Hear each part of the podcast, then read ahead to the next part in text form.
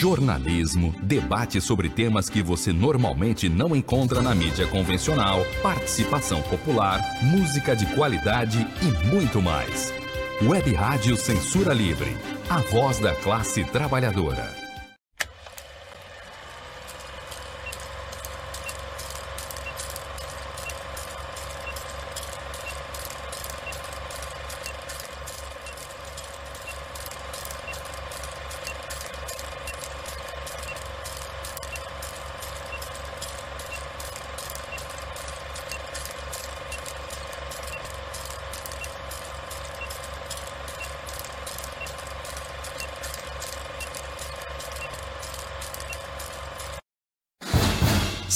Cinema Livre. Tudo sobre o mundo da sétima arte. Apresentação: Wellington Macedo.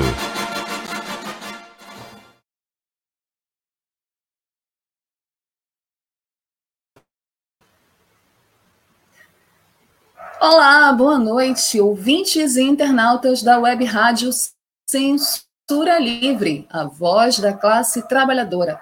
Esta é mais uma edição e a última edição ao vivo de 2021 do programa que traz tudo sobre o mundo da sétima arte até vocês, internautas e ouvintes sintonizados nesse exato momento na Web Rádio Censura Livre, via Facebook da Web Rádio, via YouTube. Sejam muito bem-vindos. Esse é o programa Cinema Livre apresentado por mim, o Wellington Macedo, aqui da minha casa, em Belém do Pará, com a colaboração dos queridos Almir César Filho e Dirley Santos, que está comigo nessa noite de sexta-feira, 17 de dezembro. Falta uma semana para as festas de fim de ano, para o Natal e para o Réveillon, e logo depois encerra-se 2021, por isso, inclusive, essa é a nossa última edição ao vivo, tá vendo? A cachorrada tá até fazendo barulho, porque essa é a última edição ao vivo do programa que traz os bastidores, curiosidades, as notícias, os perfis dos astros e estrelas, as histórias dos grandes filmes que marcaram as nossas histórias e a história do mundo do cinema para vocês. Deixem os comentários de vocês, ativem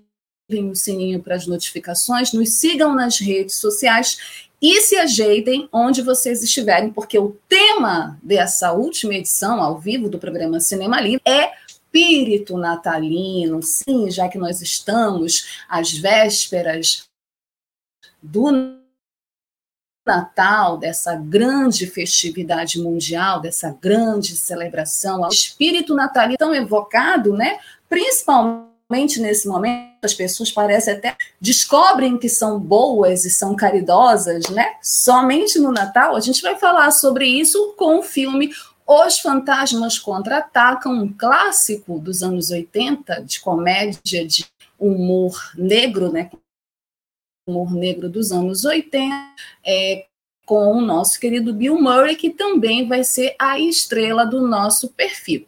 Mas antes, se ajeitem onde vocês estiverem a pipoca, que vai começar o nosso programa, nossa última edição de 2021, com as últimas notícias do mundo do cinema que a gente traz para vocês, ouvintes e internautas que estão sintonizados agora no programa Cinema Livre. E eu trago logo uma notícia que interessa muito aos cinemaníacos, aos cinéfilos brasileiros, que são fãs de Harry Potter e também são fãs da atriz brasileira Maria Fernanda Cândido.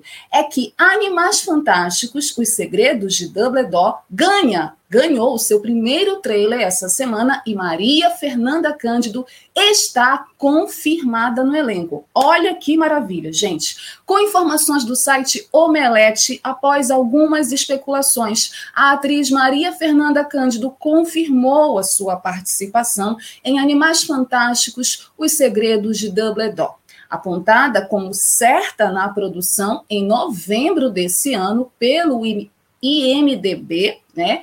É, na última segunda-feira, a brasileira Maria Fernanda Cândido publicou em seu Instagram pessoal a sua primeira imagem como Vicência Santos, no mais novo filme da franquia Harry Potter, e essa imagem correu às redes sociais todas, né? E o que, que ela diz é, abaixo da imagem? Abre aspas, estou muito contente em anunciar que representarei o Brasil em Animais Fantásticos, Os Segredos de Dumbledore. No filme, interpreto Vicência Santos. Não vejo a hora de vocês descobrirem mais sobre ela. Fecha aspas, escreveu a atriz. O primeiro trailer oficial do novo filme também foi lançado na última segunda-feira, 13, pela Warner. Ainda segundo o site Omelete, a trama verá o célebre bruxo de Hogwarts, que sabe da busca é, pelo controle de Grindelwald que é, no filme, vivido pelo Colin Farrell, é, alistar o Neil Scamander, que é o personagem do Ed Redmayne, para liderar uma equipe em uma perigosa missão, na qual eles encontrarão velhos e novos animais fantásticos, além da crescente legião de seguidores do vilão. David Yates dirige Animais Fantásticos 3, responsável pelos dois filmes anteriores da série derivada de 2016 e 2018. O roteiro é da autora dos livros de Harry Potter, a J.K. Rowling, em colaboração com Steve Kloves. O filme ele tem estreia prevista para 15 de abril de 2022. E é importante também dizer que esse filme ele é super aguardado, porque nesse filme não teremos a presença do Johnny Depp, que esteve nos dois filmes anteriores por conta de toda a polêmica envolvendo a relação do ator Johnny Depp com a ex-mulher dele, a Amber Heard, né? Toda a polêmica envolvendo agressões tanto dele quanto dela, mas pegou muito mal, né? Essa questão para o Johnny Depp, em particular em Hollywood. Então, ele entrou em acordo com a produção do filme, saiu, e quem vai substituí-lo é nada mais, nada menos que o o Mads Mikkelsen, né, que é o ator de Druk, mais uma rodada, um ator maravilhoso dinamarquês que eu sou super fã e eu tenho certeza que ele vai fazer um grande trabalho. Não vou ficar comparando o Johnny Depp com o Mads porque não tem nada a ver, são dois atores talentosos completamente diferentes. Eu estou muito ansiosa, não sou uma fã da saga Harry Potter, mas meus filhos são, minha irmã é. Eu sei que eu vou acabar assistindo esse filme e torcendo muito para que a Maria Fernanda Cândido faça um ótimo trabalho nesse filme. Muito legal, certo? Seguindo aqui o quadro Curtas, deixem nos comentários de vocês o que, que vocês acharam dessa notícia da Maria Fernanda Cândido tá no filme Animais Fantásticos 3, Os Segredos de Dumbledore. E vamos seguir aqui porque saiu a lista dos indicados a uma das maiores premiações da indústria do cinema estadunidense. O Globo de Ouro 2022 anunciou a sua lista de indicados. Com informações do portal Break, a lista com os indicados ao Globo de Ouro 2022 foi divulgada também na segunda-feira 13.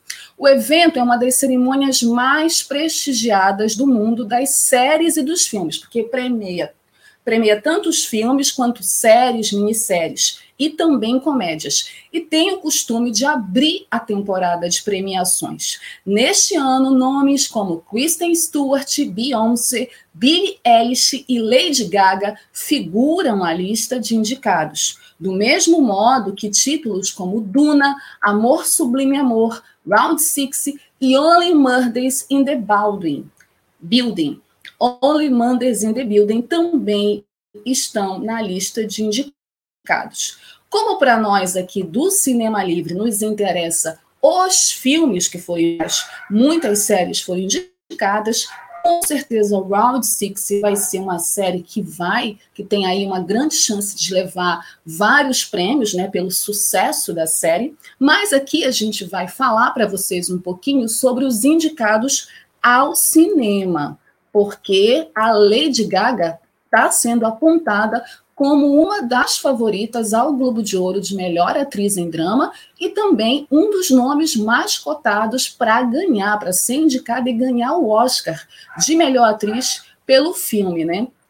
A crítica já havia avisado que a Kristen Stewart está sedenta, ela também é uma das principais cotadas também para indicação ao Oscar, e o Globo de Ouro, não se esqueçam, é um termômetro do Oscar, assim como também tem outras premiações que acabaram se tornando termômetro. Mas o Globo de Ouro é tradição, e ele vai acontecer em 9 de janeiro do ano que vem, ou seja, a gente vai começar já 2022 com a premiação do Globo de Ouro. A Kristen Stewart, ela vai estar tá tendo o reconhecimento dela pelo papel como Princesa Diana em Spence, mas ela não é a única, né, não é o único nome forte nesta temporada de premiações. A Estrela de Crepúsculo precisa também se preocupar com a Lady Gaga, porque a Lady Gaga está muito disposta a fazer de tudo para conquistar segundo a crítica, o seu merecido Oscar de melhor atriz. Neste ano, a artista concorre ao Globo de Ouro pelo seu papel como Patrícia Reggiani em Casa Gucci. Eu ainda não vi esse filme, gente, estou doida para ver. E estou doida para conferir a performance da Lady Gaga. Ao lado da Lady Gaga e da Kristen Stewart, estão correndo por fora Jessica Chastain, que é uma ótima atriz, por The Eyes of Tammy Faye, a Nicole Kidman, que já ganhou Oscar, por Bing de Ricardos, e a Olivia Colman, que é uma das premiadas dos últimos anos do Oscar, por A Filha Perdida. Olha, além dessas, além desses nomes indicados para melhor filme de drama, Ataque dos Cães, que está na Netflix, Belfast, Duna King Richard criando campeões no ritmo do coração. Melhor direção em filme. Melhor direção em filme também vai ser super disputado. Denis Villeneuve por Duna, Jenny Camp por Aqui dos Cães, Branagh por Belfast, Meg Gyllenhaal, que parece que se firmou na carreira de, de, diretora, né? Ela que já é atriz e é uma grande atriz, agora na direção, por A Filha Perdida, e Steven Spielberg por Amor, Sublime Amor, que é essa nova versão que eu também estou super curiosa para assistir essa nova versão. Melhor ator em filme de drama, nós temos Dois, nós temos só gente, gente, só gente com gabarito altíssimo. Benedict Cumberbatch por Ataque dos Cães, Denzel Washington por The Tragedy of Macbeth, Javier Bardem por Bang de Ricardos, Mahershala Ali por Swing Song e Will Smith. Gente, não tenho nem como torcer, porque eu gosto de todos esses atores.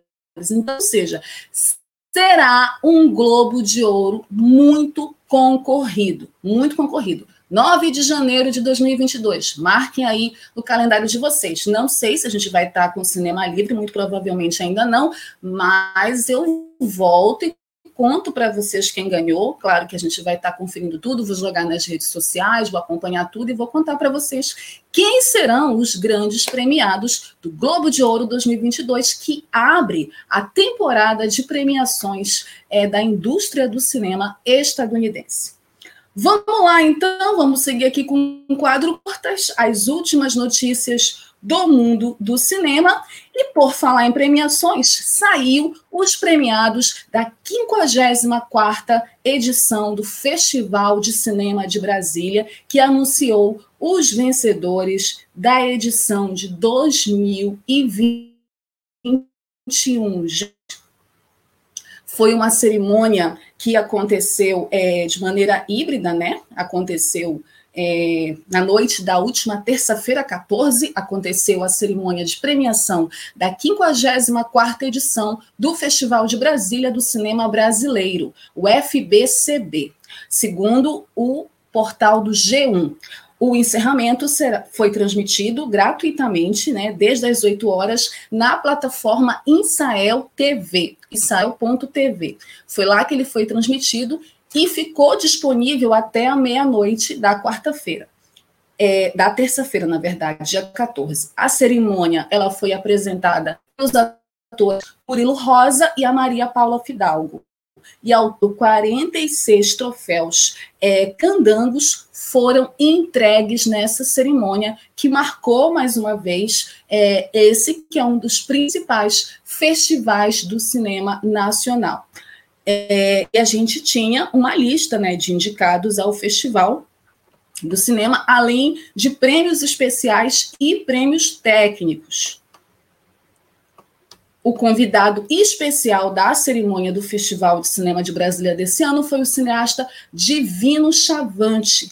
O Divino, Divino Chavante é um realizador é, do filme Encerramento, ele foi o diretor do de encerramento do festival, o Abizé Ved, O Vírus Não Tem Cura, o documentário, né, ele aborda o impacto da pandemia da Covid-19 na nação Chavante, muito interessante, uma das populações indígenas mais atingidas pela doença no país. O 50 Festival de Brasília também ofereceu um candango especial pelo reconhecimento da obra da grande atriz Léa Garcia, que nós já falamos aqui no Cinema Livre, já fizemos um perfil sobre ela, atriz carioca de teatro e cinema. Aos 88 anos de idade, ela completou esse ano 70 anos de carreira. Muito bacana. Desde a 50 edição, o Festival de Brasília reformulou a sua política de premiação, segundo o portal G1, substituindo valor em dinheiro que eram concedidos apenas aos vencedores por cachês de seleção igualitários, distribuídos para todos os filmes participantes do festival.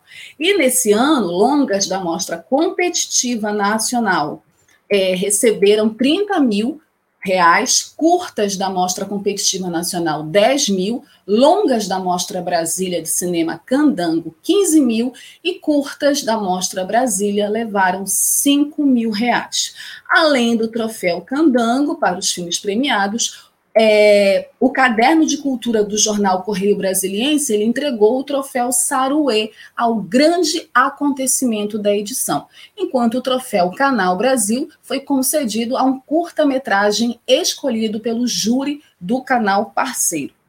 A Associação Brasileira de Críticos de Cinema, a Abracine, premiou o melhor longa e o melhor curta-metragem da mostra competitiva, com o prêmio Marco Antônio Guimarães. O Centro de Pesquisadores do Cinema Brasileiro, CP, CB reconheceu o título que melhor utilizava o material de memória, pesquisa e arquivos do cinema brasileiro.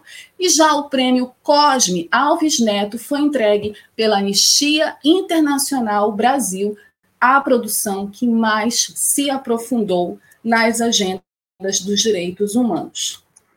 O festival né, é, ainda distribuiu o prêmio técnico Fugi, consiste na concessão de recursos em locação de equipamentos de luz, acessórios e maquinários ao melhor curta da mostra competitiva pelo júri popular que foi 15 mil reais para esse curta, e aos melhores longa e curta da Mostra Brasília, pelo júri oficial, que receberam, respectivamente, 25 mil e 10 mil reais.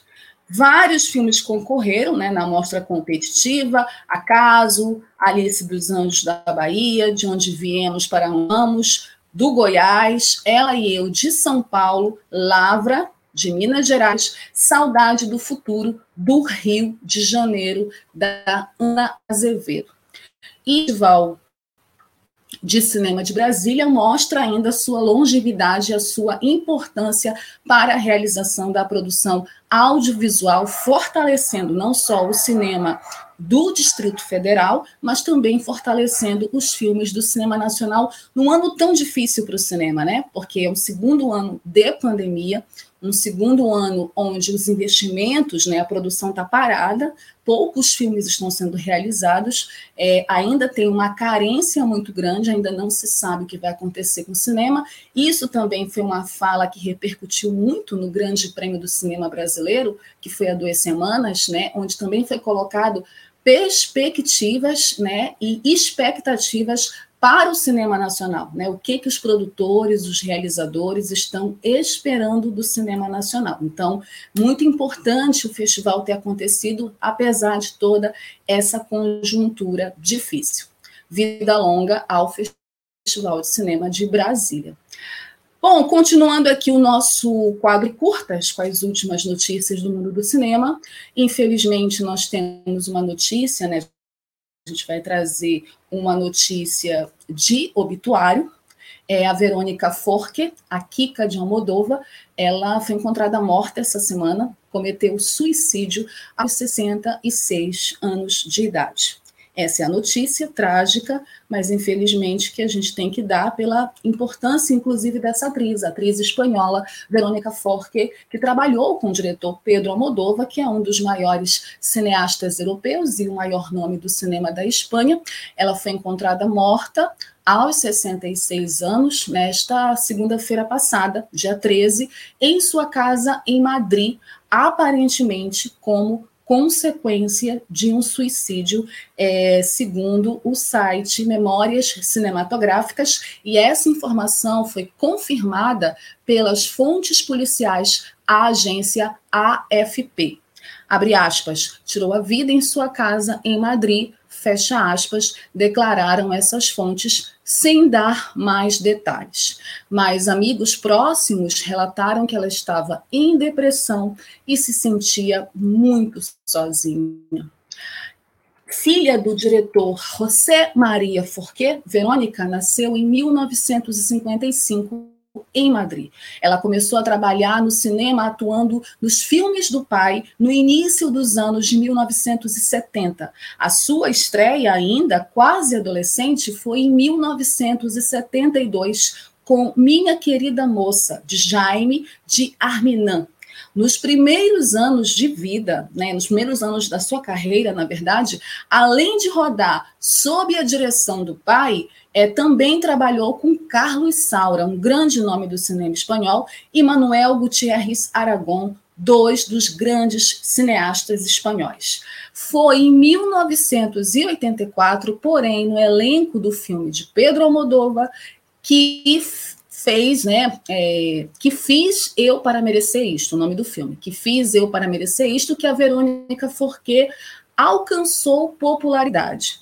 Ela ainda trabalhou com Moldova em Matador, em 1986, e Kika, que foi o seu grande filme, em 1993, onde viveu uma maquiadora que dá nome ao filme, estabelecendo-se assim como uma das atrizes mais amadas pelo público espanhol. Ao saber de sua morte, a produtora de Almodova Eliseu divulgou uma mensagem na qual manifestou sua tristeza. O que foi que a produtora falou? Abre aspas. O vazio, aliás, a nota que a produtora soltou dizia assim, abre aspas, o vazio que isso deixa em nossas vidas e no nosso cinema é irrecuperável. Foi-se uma atriz extraordinária e uma pessoa insubstituível com quem tivemos a honra de trabalhar e compartilhar a vida. Faça uma boa viagem, Verônica. Fecha aspas.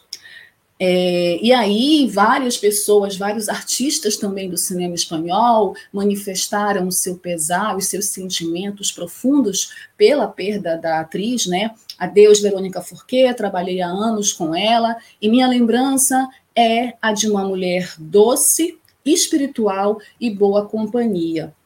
Descanse em paz. Quem fez essa declaração e, inclusive, colocou uma foto dele ao lado dela foi o ator espanhol Antônio Bandeiras no Twitter.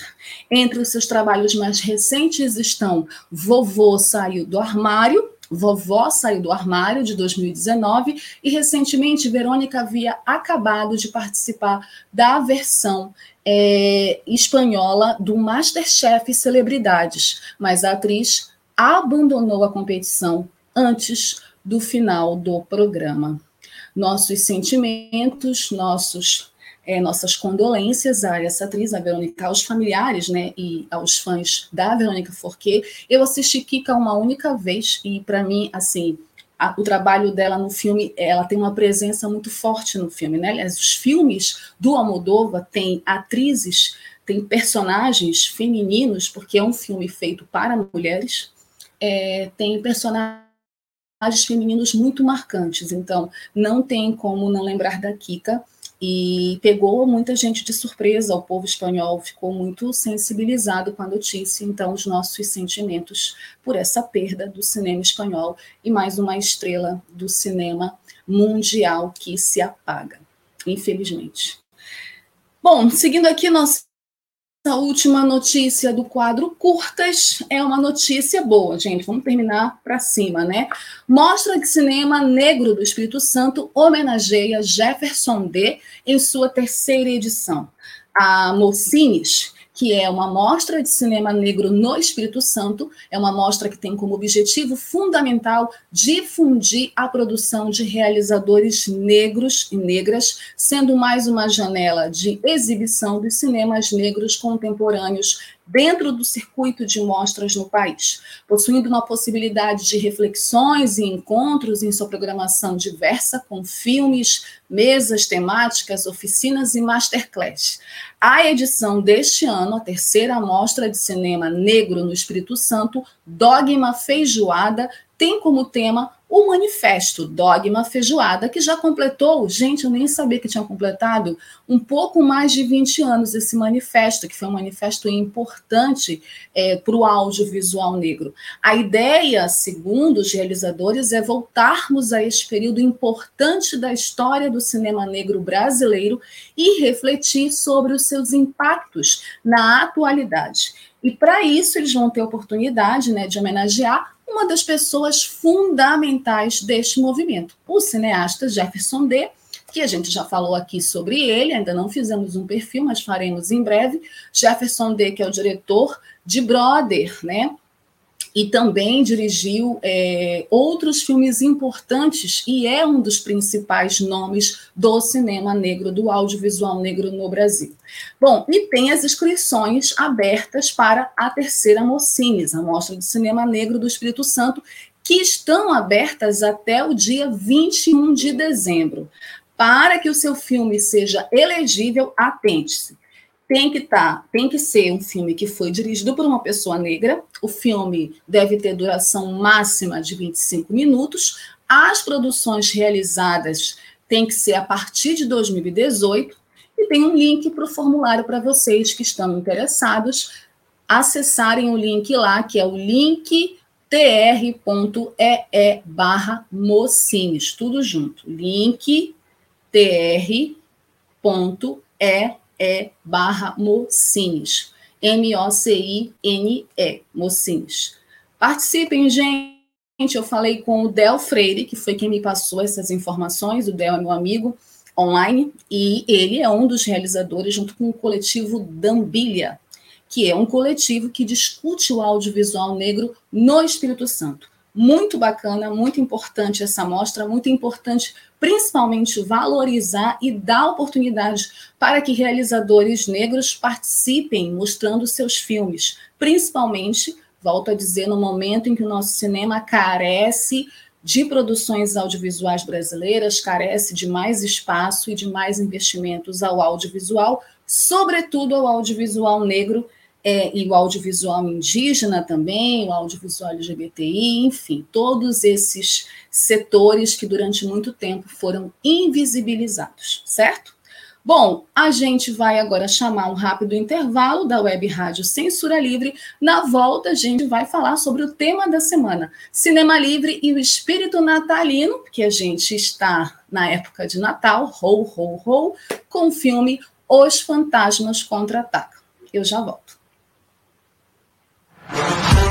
Quer pagar barato e fazer economia de verdade? No Brasil de Bolsonaro não dá, tá tudo muito caro. Confira as ofertas do dia. Tá ok? Arroz, 5 quilos, R$ 39,90. Carne, R$ 49,90 o quilo. Óleo de soja, R$ 8,99. Botijão de gás, R$ 105,90. Gasolina, R$ 6,20 litro. Aproveite para conferir também as ofertas do Mercadinho do Guedes. Desemprego, 13 milhões de brasileiros. Privatização, tudo a preço de banana. Vacina, por enquanto é de graça, mas corre porque são poucas doses. Bolso caro, o Brasil não merece isso. Tá tudo muito caro. Tá ok?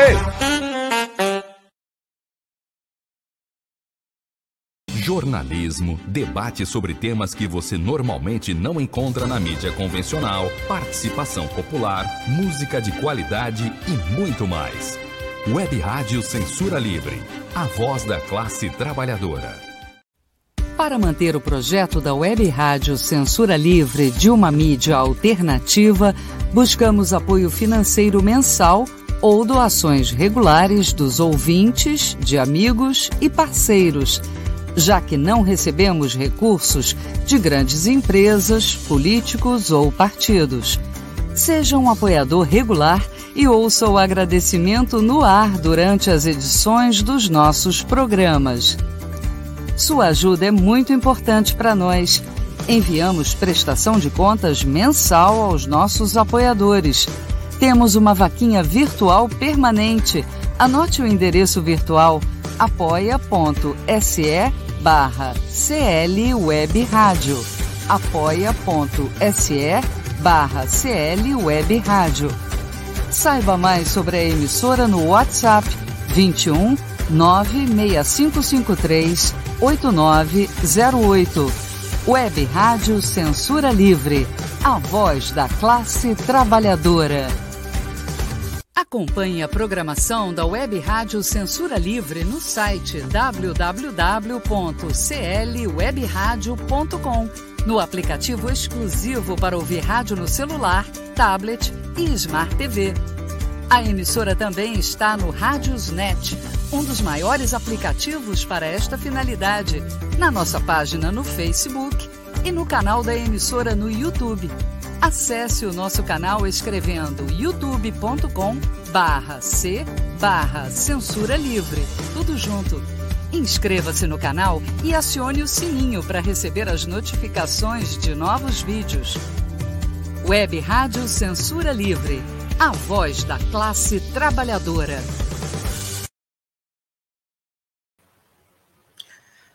Participe da nossa campanha, ainda dá tempo, está terminando o ano, mas ainda dá tempo de vocês, ouvintes e internautas da Web Rádio Censura Livre, a voz da classe trabalhadora, participarem da nossa campanha, participarem da nossa, do nosso apoio financeiro. Seja um apoiador, uma apoiadora do projeto é, da Web Rádio Censura Livre, uma web rádio independente independente, tem um projeto é, com uma programação especial voltada para as lutas da classe trabalhadora, dos setores oprimidos da classe e para as discussões políticas importantes da nossa sociedade. A gente tem programas sobre cinema, como Cinema Livre, programas sobre economia, como Economia Fácil, entrevistas, programas sobre diversidade, as quintas político-culturais, enfim. E a gente vai ter mais coisas ano que vem, porque 2022 está chegando, por isso mais do que nunca precisamos do seu apoio, certo?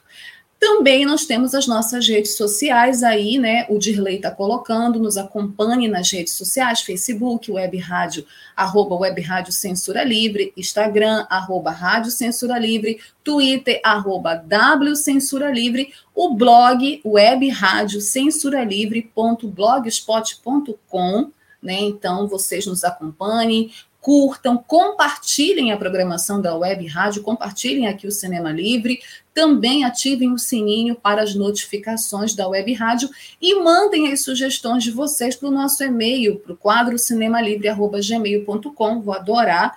Esse filme foi uma sugestão do Almir César Filho, Os Fantasmas Contra-Atacam, que ele já estava sugerindo há um tempo, e ele entrou aqui na nossa lista. Então você pode fazer que nem o Almir César Filho e sugerir o seu filme, o seu astro favorito do cinema, sua estrela de cinema favorita, para eu falar aqui no quadro Perfil, certo? Bom, 17 de dezembro, sexta-feira, sextou com Cinema Livre, estamos a uma semana das comemorações natalinas, né, das festas de final de ano, Natal e Réveillon, e detalhe, né, vai cair tudo no final de semana, tanto o Natal quanto o Réveillon, né, o final do ano vai cair no final de semana. E a gente não poderia faltar, né? Não poderia deixar de falar sobre esse tema. Todo ano a gente traz um tema e a gente traz um filme respectivo ao tema para a gente discutir algumas coisas importantes dessa data natalina, né? Que suscita tantos sentimentos, tantas coisas, tantas sensações e emoções. Emoções às vezes positivas, emoções às vezes negativas. Tem gente que adora o Natal, que gosta do Natal. Eu gosto particularmente por causa das crianças. Eu tenho filhos e eu sempre gostei de Natal, mas tem gente que não gosta de Natal. Né? E a gente vai falar sobre isso, a gente vai falar sobre Natal, espírito natalino, capitalismo, né? Porque tudo isso acontece nessa sociedade cheia de preconceitos, cheia de hipocrisia, cheia de egoísmo. E esse filme que a gente vai falar fala disso, né? É um filme que trata sobre essas coisas. Os fantasmas contra-atacam é o filme da semana. Vixe, tem uma mosca aqui me perturbando, desculpa aí. Mas vamos lá. É, vamos falar de espírito natalino e vamos falar sobre as pessoas que têm uma relação com o Natal que não é uma relação, vamos dizer assim, tão positiva, né? É um pouco que fala desse filme, mas tem outros elementos também interessantes para a gente falar. Os Fantasmas Contra-Atacam é um filme norte-americano de 1988, do gênero comédia, dirigido pelo Richard Donner, né, que foi um dos grandes diretores do cinema da comédia nos Estados Unidos, e estrelado por um dos maiores astros da comédia e do cinema estadunidense, o Bill Murray, e também a Karen Allen, que é uma atriz que fez muito sucesso na década de 80, fez vários filmes na década de 80, depois ela deu uma sumida do mundo do cinema. O filme os Fantasmas Contra-Atacam, ele é baseado na novela A Christmas Carol. A Christmas Carol é uma novela, né, eles chamam de novela, uma obra, um romance do Charles Dickens, publicada em 1843. A obra ela tem sido insistentemente adaptada para o cinema, a começar por um curta-metragem que está também disponível nas redes sociais, na internet, chamada Scrooge, o Marley Ghost, de 1901, que foi a primeira adaptação conhecida dessa obra. Até 2009, para vocês terem uma ideia, essas adaptações chegavam a 19.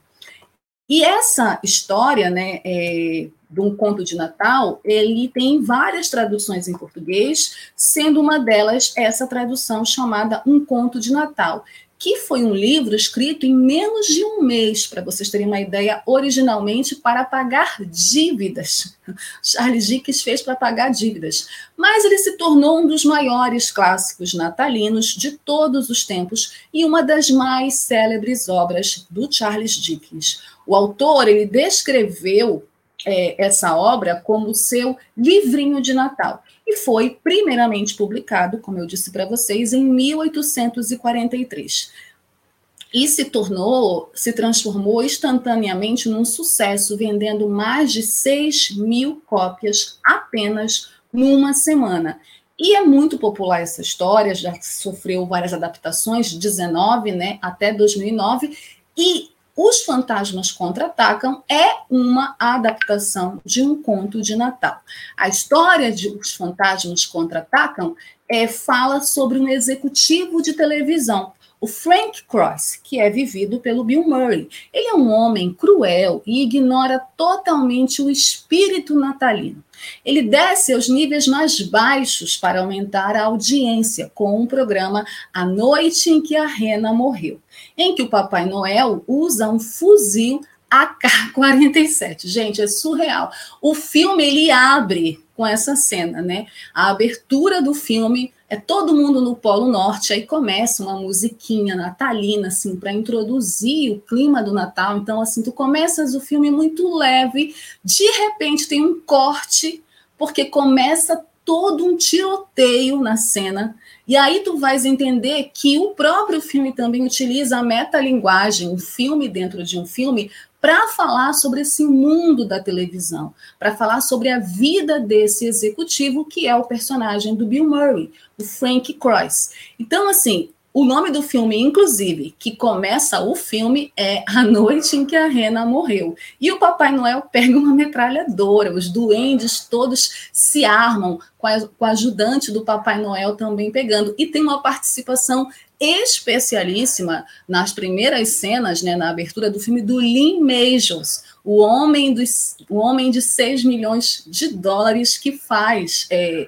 uma participação muito especial e é muito engraçado o diálogo do Papai Noel com Lee Majors, que ele fala para o Lee Majors, é, não, Lee Majors, na verdade, pega a metralhadora para defender o Papai Noel, porque a vida do Papai Noel está em risco nesse filme, que é dentro dos Fantasmas Contra-Atacam, e o Lee Majors é, fala, não, aqui o mais importante é a sua vida, Papai Noel, e Papai Noel fala, muito obrigada, você tem se comportado muito bem, meu filho, é muito engraçado esse texto deles. E aí depois a gente tem a história dos Fantasmas Contra-Atacam, porque é um filme, dentro do filme, como eu falei para vocês, apresentado ao personagem do Frank Cross, ao personagem vivido pelo Bill Murray. Eles estão numa reunião de executivos da TV. O Frank é o chefe né, de todos eles, tem uma secretária, é, que é uma personagem que tem uma história à parte, que já eu, falo dela. Então, ele tem, o Frank Cross, é, ele é um chefe cruel, arrogante, preconceituoso, autoritário, que não está feliz com aquele produto, porque o filme é apresentado como um produto de Natal. Ele não está nem um pouco contente, então ele humilha todo mundo ali, e em particular um funcionário. O seu mais odioso plano, porém, ele engendra para o período natalino, porque ele tem um problema com o Natal. Ele é dessas pessoas que não gosta, que não tem esse espírito natalino despertado, né? Que é essa que é quase uma, um, uma sensação que foi construída ao longo do tempo para que você se sinta imbuído desse espírito natalino, dessa sensação de Natal, desse sentimento bom, de uma bondade que vai se multiplicando e você quer confraternizar com todas as pessoas e parece que tem algumas pessoas, inclusive no Natal, que lembram que existem outras pessoas, né? Então o filme ele também aborda esses aspectos. O Frank não tem boas recordações do Natal, ele não gosta do Natal, ele não tem esse espírito natalino desperto e ele pensa num outro produto para essa época do ano, que é transformar o Natal, que é mostrar para, o, para as pessoas, para os seus telespectadores, uma visão terrorista do Natal, uma visão de terror, é isso mesmo. Então ele quer fazer um comercial de Natal, apresenta um comercial de Natal que tem terror, que tem sangue, porque ele acha que o Natal é horrível, ele não gosta do Natal. E aí ele acha que, para isso, é, fazer a adaptação de um conto de Natal do Charlie Dickens, porque no filme também um conto de Natal é adaptado, a melhor forma de fazer essa adaptação é fazendo com que essa adaptação tenha um olhar de terror, um olhar completamente diferente do que é a história. Então, ele acaba entrando em conflito com os outros chefes da rede de televisão que ele trabalha. Entretanto, a rotina dele muda, né? Vira de cabeça para baixo quando ele é visitado por três fantasmas. Cada um representa um Natal diferente. E é aí que começa uma nova fase do filme. É, um fantasma representa o passado, um representa o presente e um representa o futuro. Cada um deles leva o Frank a uma fase da sua vida para que ele veja como ele se tornou uma pessoa horrível eles também, ele também tem uma última chance de se redimir. Então, os fantasmas contra-atacam, na verdade, é essa adaptação de um conto de Natal do Charles Jenkins, onde a gente tem um homem que odeia o Natal, que detesta o Natal com todas as suas forças, que não tem boas recordações do Natal. E aí a gente vai ver no decorrer da história da narrativa, a partir dos efeitos especiais, que são muito legais e que são muito dos anos 80, mas que são muito bem feitos, né? Mas tem, mas são efeitos especiais para aquela época. A gente vai ver esses três fantasmas surgindo na vida do Frank, do personagem do Bill Murray, e mostrando como que ele se tornou esse chefe é, esse executivo arrogante, autoritário, cruel, que demite o funcionário na véspera do Natal, que maltrata a secretária e detalha: a secretária é uma mulher negra, a Grace, né? E ela é, é muito humilhada por ele, obviamente é uma comédia, né? Ele grita com ela, ele é autoritário, é, mas ela tem uma história em particular que é com o filho dela. Né? Ela tem um filho que não fala, e aí é muito interessante também, foi a parte que me emocionou particularmente no filme, quando ela pede para ele que ela tem que sair para uma consulta médica com o filho e ele não, ele diz que ela não vai sair porque ele vai trabalhar, se ele vai trabalhar, ela tem que trabalhar. Então ela acaba não levando o filho para consulta médica. Depois a cena já mostra ela voltando do médico com a criança, que é um menino que deve ter mais ou menos uns seis anos, e ele não fala. E a gente não sabe porque o menino não fala. E aí tem uma cena que é muito rápida, mas é muito emblemática da vida dessa personagem, da Grace, que ela fala para ele que ela pagou 200 dólares de uma consulta que ela nem tinha esse dinheiro, só para ela ouvir o médico dizer uma coisa que ela já sabia, que o filho dela não fala. O que é muito comum isso também em consultas médicas. E aí ela fala para o filho que ele, ela sabe do potencial do filho, que ela acredita no filho, que ele vai falar, vai estudar direito e vai ser um grande advogado para processar o médico. E aí, no decorrer da história, a gente vai descobrir por que, que o filho da Grace não fala, a relação da Grace com o personagem do Bill Murray, a gente vai perceber como funciona, e é muito interessante a gente ver que o espírito natalino tem uma cena que o Bill Murray é convidado pelo irmão caçula para passar o Natal, e obviamente ele não aceita porque ele tem problemas com o Natal, e o filme também vai falar sobre isso, vai explicar, né, um dos fantasmas leva o personagem do Bill Murray ao passado, né? São três fantasmas, um que representa o passado, um que representa o presente e um que representa o futuro. Esse fantasma do passado o leva até a sua infância. E é lá na infância que reside o grande problema do personagem do Bill Murray, o grande problema do Frank Cross com o Natal. E aí isso fica isso é revelado no filme, né? Qual é o problema? E ele diz para o irmão dele nessa conversa de que não vai passar o Natal com o irmão. O irmão pergunta: "Mas você gosta do Natal?" Eu falo: "Eu adoro o Natal", né?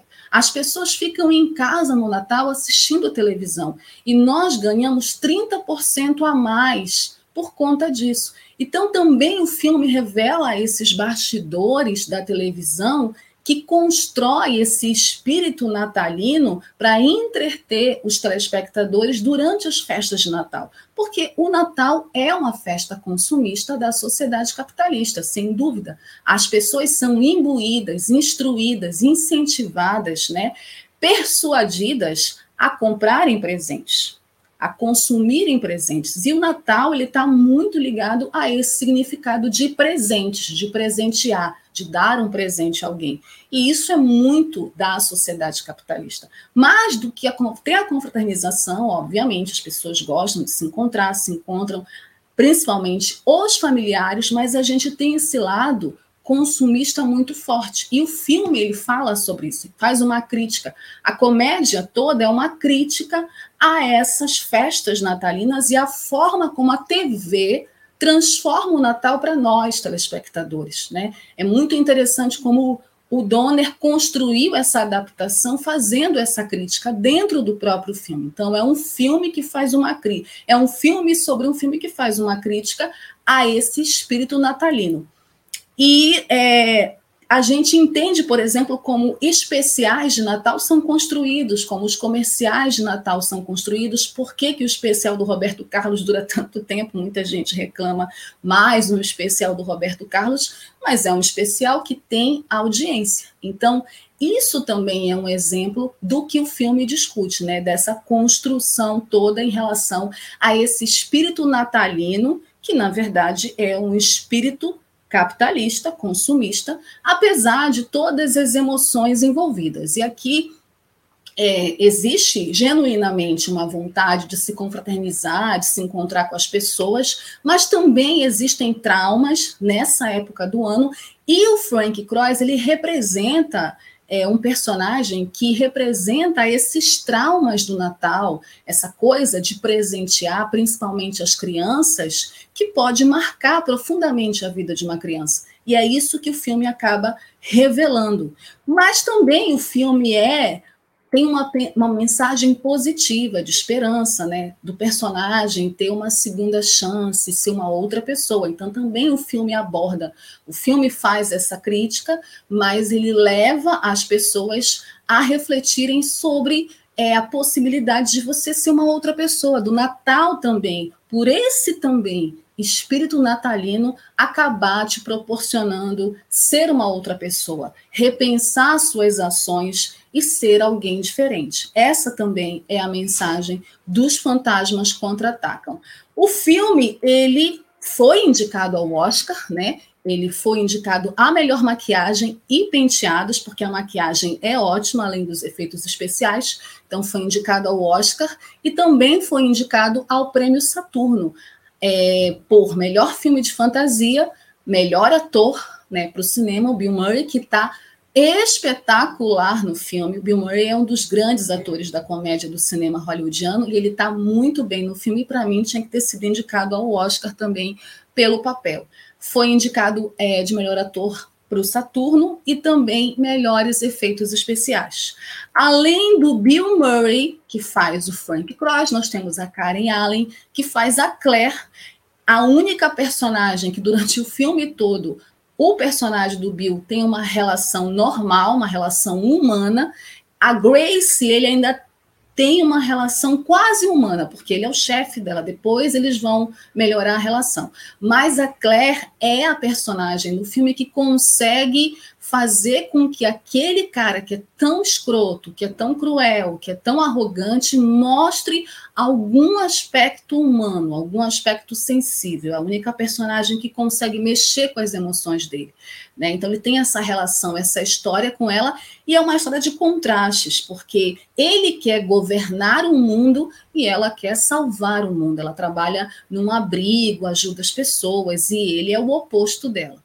Além dela, nós temos o John Forsythe, nós temos o David Orsay, a Carol Kane, o Robert Mitchum, que faz uma participação especial também, o Michael J. Paula e o Alfred Udildard, também no elenco de Os Fantasmas Contra-Atacam, que é uma comédia que não envelheceu, continua atualíssima, é uma ótima pedida para vocês que querem assistir filmes de comédia no Natal com a família. É muito legal, tem uma mensagem crítica, mas também positiva, que também é a cara dos contos da obra do Charles Dickens, que tem essas mensagens positivas de Natal, essas mensagens de que a humanidade ainda tem salvação, que é preciso alimentar a esperança mas também tem esse outro lado sobre essas condições capitalistas que constrói né, todo um simbolismo para essa data muito interessante da gente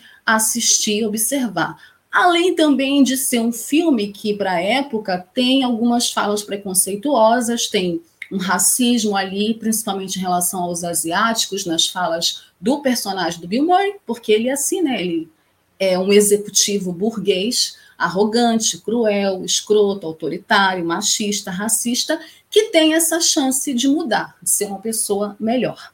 Esse é o principal lance do filme, a principal mensagem do filme, além da gente conhecer um pouco também dos bastidores da televisão e de como se cria a partir de comerciais, de especiais, esse espírito natalino que faz com que as pessoas, na noite de Natal, confraternizem-se em casa, na frente da televisão, enchendo o bolso dos barões da mídia. Também é um outro elemento importante para a gente observar no filme. Então, é um filme não muito conhecido aqui no Brasil, né? É mais dos anos 80, mas é um filme muito legal que eu recomendo para vocês que queiram assistir. Um filme diferente, que vai falar de um Natal diferente, que vai analisar e criticar um pouco também o Natal, mas também mostrar a esperança, mostrar essas discussões todas de fé, de confraternização, de uma nova chance é, que ainda é possível, né? Porque enquanto a vida, a esperança e a gente precisa muito de esperança hoje nessa conjuntura atual que a gente vive no Brasil, certo? Muito legal os Fantasmas Contra-Ataque, espero que vocês assistam, se não tiverem assistido, assistam, tá na Amazon, tá bom?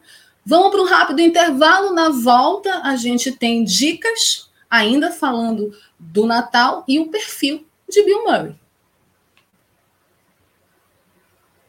Jornalismo, debate sobre temas que você normalmente não encontra na mídia convencional, participação popular, música de qualidade e muito mais. Web Rádio Censura Livre, a voz da classe trabalhadora. Para manter o projeto da Web Rádio Censura Livre de uma mídia alternativa, buscamos apoio financeiro mensal ou doações regulares dos ouvintes, de amigos e parceiros já que não recebemos recursos de grandes empresas, políticos ou partidos. Seja um apoiador regular e ouça o agradecimento no ar durante as edições dos nossos programas. Sua ajuda é muito importante para nós. Enviamos prestação de contas mensal aos nossos apoiadores. Temos uma vaquinha virtual permanente. Anote o endereço virtual apoia.se barra CL Web Rádio. apoia.se barra CL Web Rádio. Saiba mais sobre a emissora no WhatsApp 21 96553 8908. Web Rádio Censura Livre. A voz da classe trabalhadora. Acompanhe a programação da Web Rádio Censura Livre no site www.clwebradio.com, no aplicativo exclusivo para ouvir rádio no celular, tablet e Smart TV. A emissora também está no Rádiosnet, um dos maiores aplicativos para esta finalidade, na nossa página no Facebook e no canal da emissora no YouTube. Acesse o nosso canal escrevendo youtube.com barra C barra Censura Livre. Tudo junto. Inscreva-se no canal e acione o sininho para receber as notificações de novos vídeos. Web Rádio Censura Livre. A voz da classe trabalhadora.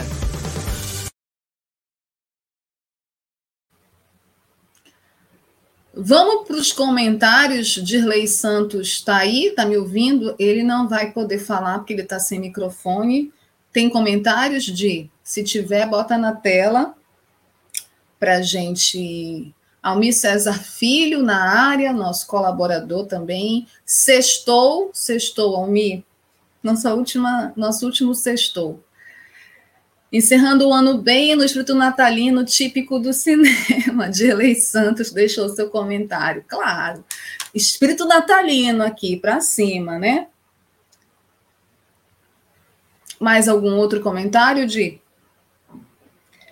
Bom, eu vou aproveitar aqui, enquanto o Dirley vai colocando os comentários, e vou fazer os agradecimentos dos nossos apoiadores da Web Rádio. Como eu falei, você ainda tem chance de ser um apoiador, uma apoiadora do nosso projeto da Web Rádio Censura Livre.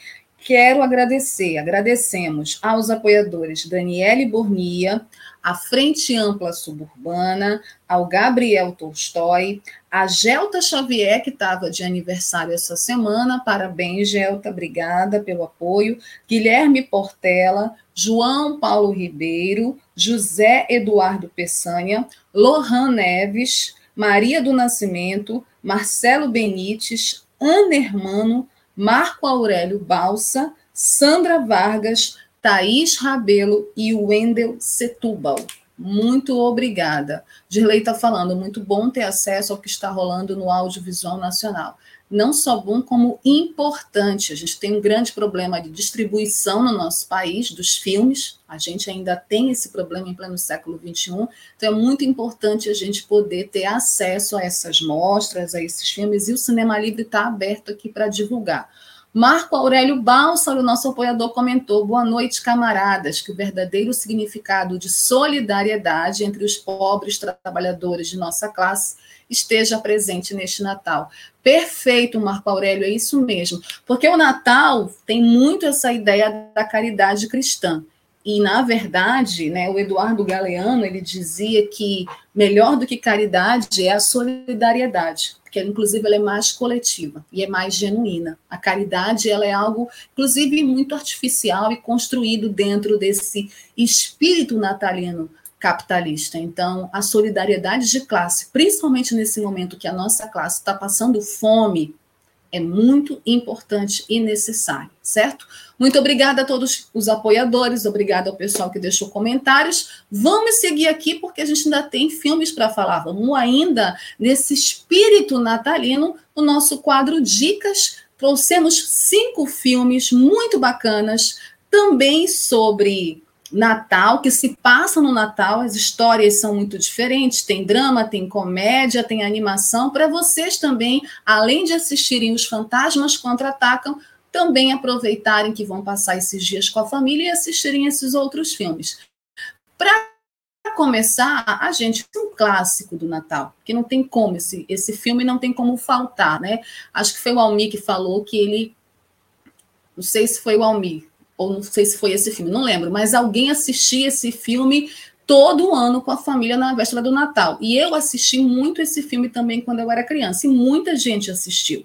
A felicidade não se compra. A Felicidade Não Se Compra é um filme de 1946, né? Foi lançado no Brasil em 1947, dirigido pelo Frank Capra, é considerado um dos maiores clássicos do Natal do cinema estadunidense e conta a história do Clarence, que é um espírito candidato a anjo que recebe a missão de ajudar um homem muito valoroso porém desiludido, que é o George Bailey, que está à beira do suicídio quando é salvo por Clarence, que lhe mostra como ele é importante na vida de muitas pessoas. Esse filme ele tem muitas conexões com os fantasmas contra-atacam, porque ele também é um filme que fala sobre esse espírito natalino que visita alguém, né, visita um sujeito, no caso o George Bailey, que está desiludido. O filme começa com ele tentando se matar, então parece que o filme é um dramalhão, mas não,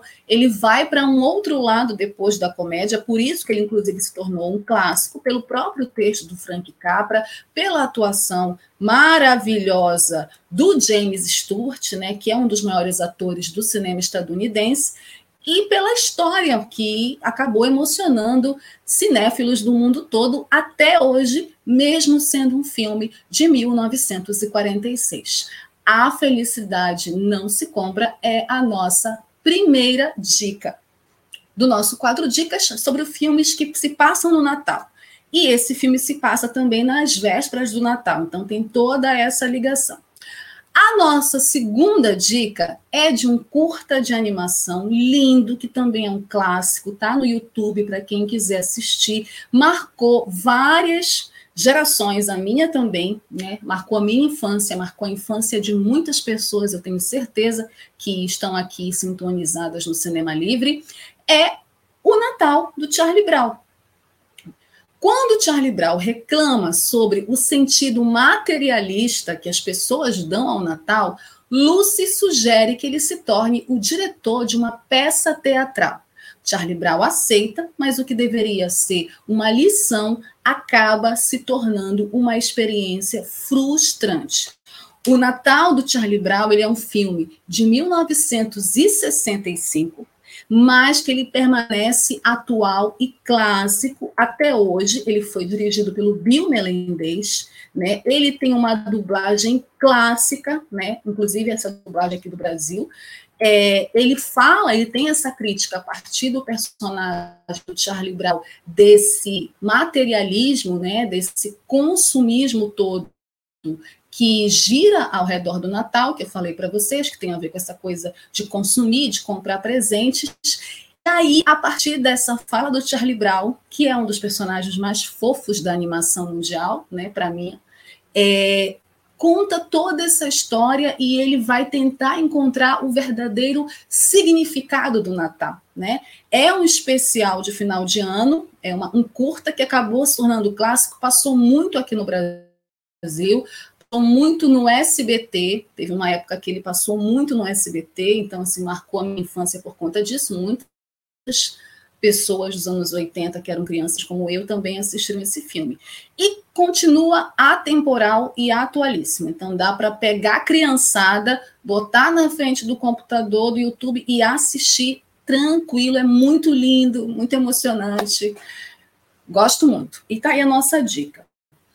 Nossa terceira dica de filmes que se passam no Natal é um clássico também, só que agora é dos anos 80. Eu trouxe três clássicos para vocês. O inventor está à procura de um presente especial para o seu filho e encontra algo interessante em uma loja em Chinatown, um bairro lá em Nova York. O lojista fica relutante em vender a pequena criatura, mas acaba aceitando sob a condição de que ela nunca seja exposta à luz, água ou alimentada após a meia-noite. Lembrou vocês alguma coisa dessa sinopse? Naturalmente que todas essas regras são desobedecidas, o que resulta em um bando de monstrinhos descontrolados que decidem destruir a cidade bem na véspera de Natal. Gremlins, gente, esse clássico dos anos 80, esse filme, ele é de 1984, ele foi dirigido pelo Joey Dante, ele foi um sucesso de bilheteria e acabou gerando mais dois filmes, né, depois, e ele é um clássico do desse misto de terror e comédia, né, que fez muito sucesso na década de 80, é também contemporâneo aos Fantasmas Contra-Atacam, esses monstrinhos ficaram muito famosos. É, tem uma cena clássica de uma monstrinha, é, de um monstrinho cantando é, New York, New York, do Frank Sinatra. Essa cena não me sai da cabeça. E o monstrinho que gera esses outros monstrinhos, né, que é dado pelo pai, né, do rapaz, ele é uma fofura, gente. Aí tu olhas aqui, tu nem acreditas que ele é tão fofo e gera monstrinhos tão horripilantes e que fazem muito estrago, muito estrago. Gremlins foi um sucesso. Pode parecer um filme envelhecido agora para essa geração Z, né? Mas é um clássico do Natal. É, mostra uma Nova York toda imbuída desse clima e desse espírito natalino que também acabou ficando no cinema, principalmente no cinema estadunidense. Nossa quarta dica é uma comédia mais contemporânea, agora da década de 2000, e traz um dos astros do cinema estadunidense, né, é, o Batman, né, o último Batman, o Ben Affleck, sobrevivendo ao Natal. É um filme de 2004, dirigido pelo Mike Mitchell, e fala sobre o Drew, o Drew é um executivo bem-sucedido e solitário. Com a chegada do Natal, ele decide retornar à casa onde cresceu, na esperança de reviver os tempos felizes da infância. Na antiga casa vive agora a família Valco, a quem Drew faz uma proposta irresistível. É também uma roupagem moderna, um pouco do fantasmas contra-atacam a partir desse personagem do Ben Affleck, um executivo, também turrão, um cara mais novo do que o personagem do Bill Murray, é, que não liga muito para o Natal, mas aí ele retorna a essa cidade dele, encontra essa família, tem a Cristina Applegate né, no elenco também, e ele acaba se envolvendo com essa família e vai viver uma história de Natal com essa família é uma comédia romântica que se passa no Natal, também é uma ótima dica de comédia leve, que discute também essas questões envolvendo o Natal, esses sentimentos, espírito natalino, solidariedade, né, solidão, todas essas coisas, certo? Bom, nossa última dica é sobre cinema nacional trouxe um filme nacional que também se passa no Natal e é um drama, né? E fala mais sobre um aspecto, vamos dizer assim, mais traumático do Natal nesse momento, é onde a, a família toda se reúne, né? A família a família toda só aqui colocar porque saiu aqui, gente, do ar. Mas a família toda se reúne para encontrar no Natal. E é a estreia do Celton Mello como diretor. Ele faz um personagem que vai encontrar o pai dele, o Miguel, né, que é o Lúcio Mauro. O seu pai vive com uma mulher de caráter duvidoso, e Mércia, que é a Darlene Glória, que foi resgatada, inclusive, é, Darlene Glória tem um nome né, é, no cenário artístico, mas fazia muito tempo que ela não participava de filmes, né? participava do cinema, e o Celton trouxe a Darlene Glória para esse filme.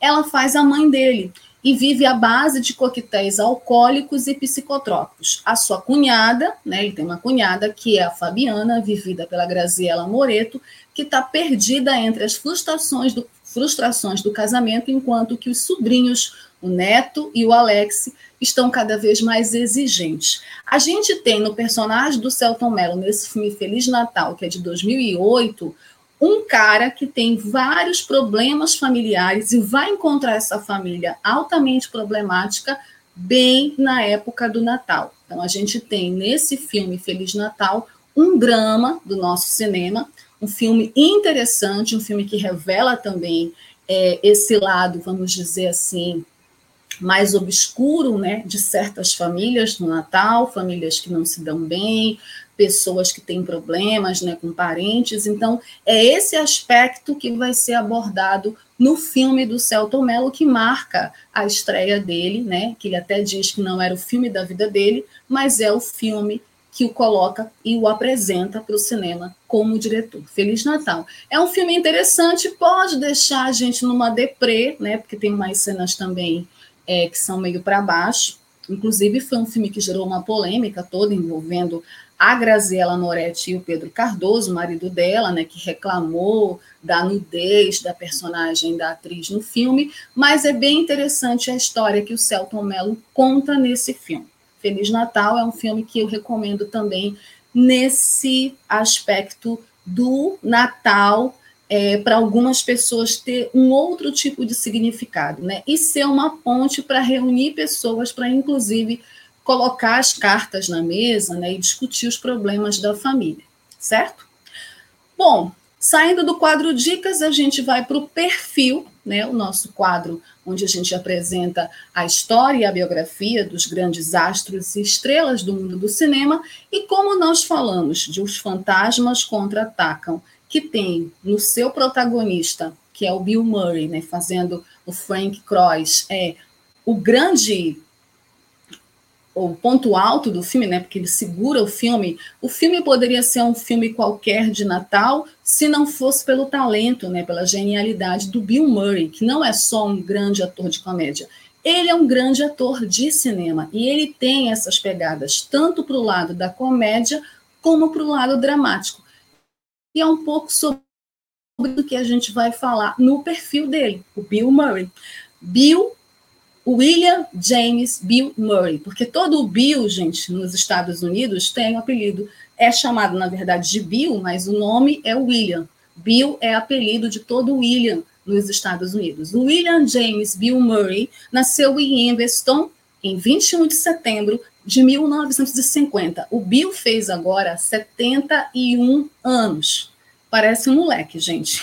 E ele fez 71 anos agora em setembro. Ele é um ator e humorista americano. Tornou-se conhecido por integrar o elenco do programa de televisão Saturday Night Live, eventualmente estrelando diversos filmes aclamados pela crítica e o público, como é, Caça aos Fantasmas, né, de 1984, também Hot Dog Day, Feitiço do Tempo, de 1993. Os Fantasmas Contra-Atacam, de 1988.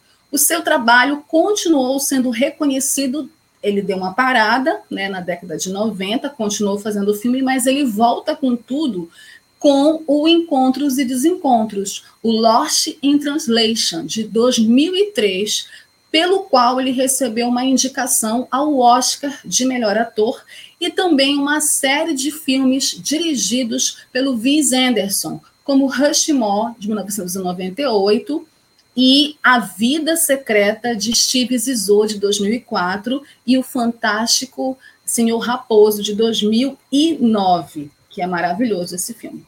É, os seus pais, eles trabalhavam, os seus pais eram de classe pobre, né? Então a origem do Bill Murray é uma origem pobre, uma origem humilde. Tiveram nove filhos.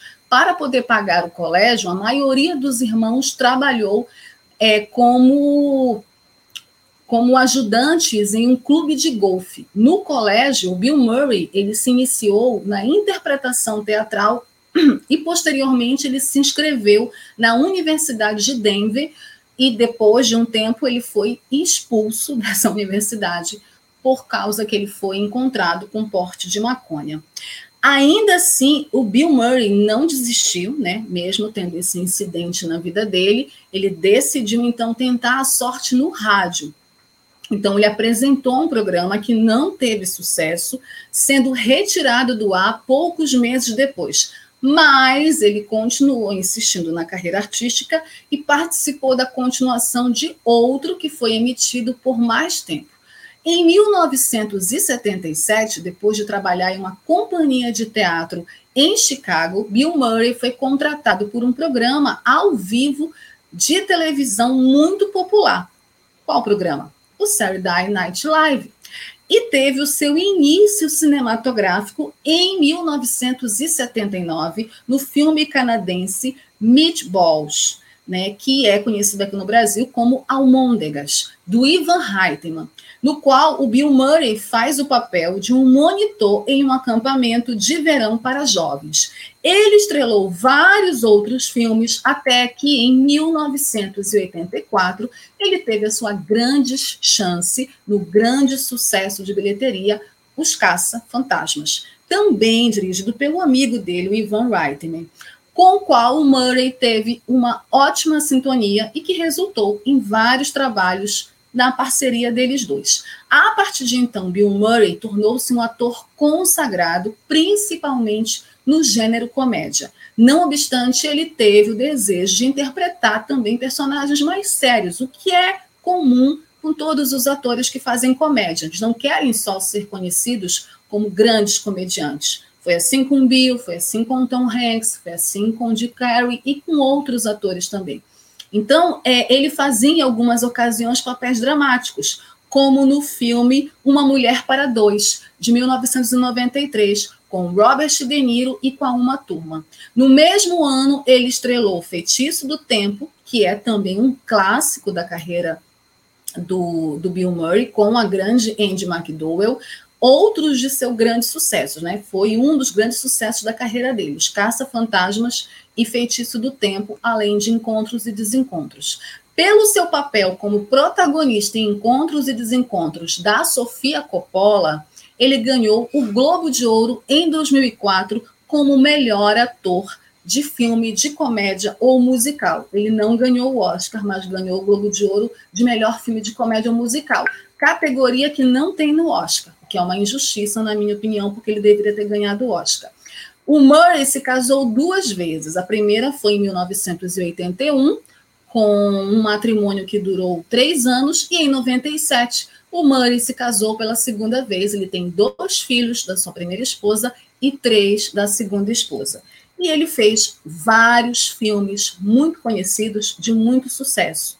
Né? Desde 75 ele vem fazendo filmes é, mas os mais conhecidos são a partir de 1984, quando ele fez Os Caça-Fantasmas, e foi indicado também é, ao Globo de Ouro na categoria de melhor ator de comédia. É, ele fez, em 88, Os Fantasmas Contra-Atacam, onde ele foi indicado ao Seto Award na categoria de melhor ator. Ele fez Os Caça-Fantasmas 2 em 89 ele fez o que aconteceu com Bob e foi indicado ao MTV Movie Awards na categoria de melhor ator de comédia. Ele fez Feitiço do Tempo em 93 e foi indicado tanto ao Seto Awards na categoria de melhor ator, como também ao MTV Movie Awards, também na categoria de melhor ator de comédia. Ele fez Ed Wood em 94, ele fez Space Jam, onde ele participou como ele mesmo, em 96. Ele, no Rushmore, em 98, 96 ainda, ele ganhou, ele foi indicado e ganhou o American Comedy Awards, ele ganhou o Independent Spirit Awards, ele ganhou vários prêmios e foi indicado também ao Chicago Film e também ao Prêmio Globo de Ouro na categoria de melhor ator coadjuvante.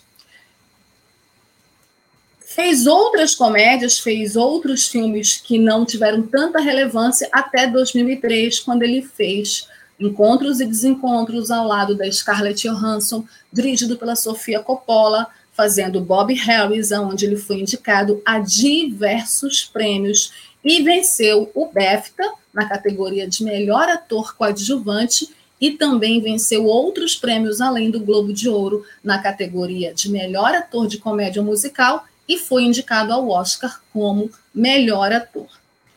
Fez também dublagens, ele fez a dublagem do Garfield, o filme onde ele faz a voz do Garfield. Enfim, vários outros filmes e agora, em 2021, ele fez uma participação especial nessa que a gente chama de continuação dos Caça-Fantasmas. Ele faz uma participação especial e faz também uma participação especial no Space Jam Novo Legado, também que aparece nos créditos finais. Tem, aparece também nos jogos, né? Porque tem o jogo dos Caça-Fantasmas, ele aparece. Na televisão, ele fez o Saturday Night Live, onde ele foi muito conhecido, ficou muito conhecido. Fez participações especiais no Big Bang Theory, na teoria de Big Bang, e também em outras séries de comédia famosas nos Estados Unidos. Não venceu o Oscar, mas venceu o Globo de Ouro é, em 2003 pelo filme Encontros e Desencontros e venceu o BAFTA de melhor ator de cinema por encontros e desencontros. Bill Murray é um dos maiores atores estadunidenses, dos maiores atores de comédia do cinema hollywoodiano, 71 anos e está ainda na ativa, fazendo filmes, é muito reconhecido, muito prestigiado, tem muitos fãs espalhados no mundo todo e tem uma genialidade, tem um humor, tem uma inteligência cênica e consegue, fazendo personagens, eu acho isso maravilhoso. Só um grande ator consegue isso. Ele faz papéis antipáticos, porque o feitiço do tempo, o papel dele é super antipático. No Os Fantasmas Contra-Ataco, ele me irrita muito, durante uma boa parte do filme. E no Caça-Fantasmas, ele não é o meu caça-fantasma favorito, mas ele consegue, porque ele tem um carisma muito forte, conquistar o público e fazer com que o público acabe ficando a favor dele no final e torça por ele, consegue conquistar os nossos corações. E isso só um grande ator né, consegue fazer, né? Tem muita carisma, muita inteligência cênica, um bom roteiro, um bom texto, é, e construir muito bem os personagens. Isso é o Bill Murray, a cara dele, né? E ele é marcado por isso, por esses grandes personagens e pelo sucesso que dura até hoje. Aos 71 anos, continua firme e forte no mundo do cinema. Vida longa ao Bill Murray, o nosso perfil dessa semana no Cinema Livre, que está encerrando, gente. A gente está terminando aqui o nosso programa. Eu não posso, antes de terminar o programa, é, esquecer de agradecer a toda a equipe da Web Rádio Censura Livre. Essa é a nossa última edição de 2021 né? Tá até tem uma mensagem aqui, eu não vou chorar, mas vamos lá, queremos desejar boas festas e uma vida bem melhor em 2022. Não deixe de acompanhar a Web Rádio Censura Livre. Nos vemos de novo em breve. Beijos e abraços da equipe do Cinema Livre. E eu também quero deixar os meus agradecimentos muito especiais aos meus dois queridos parceiros, Almi César Filho e Dirley Santos sem vocês, o cinema livre não existiria. Já estou ficando com a voz embargada. Sem vocês, o cinema livre não existiria. Muito obrigada pelo apoio, pela parceria, por vocês apoiarem todas as minhas ideias, por vocês sugerirem, ajudarem a construir o cinema livre, sabe? Muito, muito, muito, muito, muito, muito, muito mesmo. Obrigada, de verdade. Eu espero que 2022 seja um ano maravilhoso para nós, seja um ano maravilhoso para o cinema livre, seja um ano maravilhoso para os internautas e ouvintes do cinema livre. Muito obrigado vocês, internautas e ouvintes vocês que mandam mensagem, mesmo no privado para mim, vocês que elogiam o programa, vocês que mandam, que falam, nossa, eu adoro esse filme, nossa, eu gosto muito desse filme. Muito, muito obrigada. Obrigada pelos apoiadores, por todo mundo que ficou aqui até agora. Boas festas, Feliz Natal, sabe, um 2022, assim, com muita saúde, porque é isso que a gente precisa. A gente precisa de muita saúde para a gente encarar 2022, que não vai ser um ano fácil, mas eu quero que todo mundo tenha muita saúde para a gente lutar por tudo aquilo que a gente quer, com muito cinema, gente, com muito cinema, vamos torcer que a pandemia permita, certo? Que a gente volte às salas de cinema com segurança, usando máscara, tomando a terceira dose, ou quantas doses tiverem e forem necessárias, para a gente poder continuar amando a sétima arte, assistindo grandes filmes com saúde e lutando por uma sociedade melhor. Fora Bolsonaro e Mourão, obrigada. Feliz Natal, feliz Ano Novo. A gente se vê em 2022. Tchau, gente. Obrigada. Obrigada, Dirley. Obrigada, Ami. Beijos. Obrigada, internautas e ouvintes. Tchau. Cinema Livre. Tudo sobre o mundo da sétima arte. Apresentação: Wellington Macedo.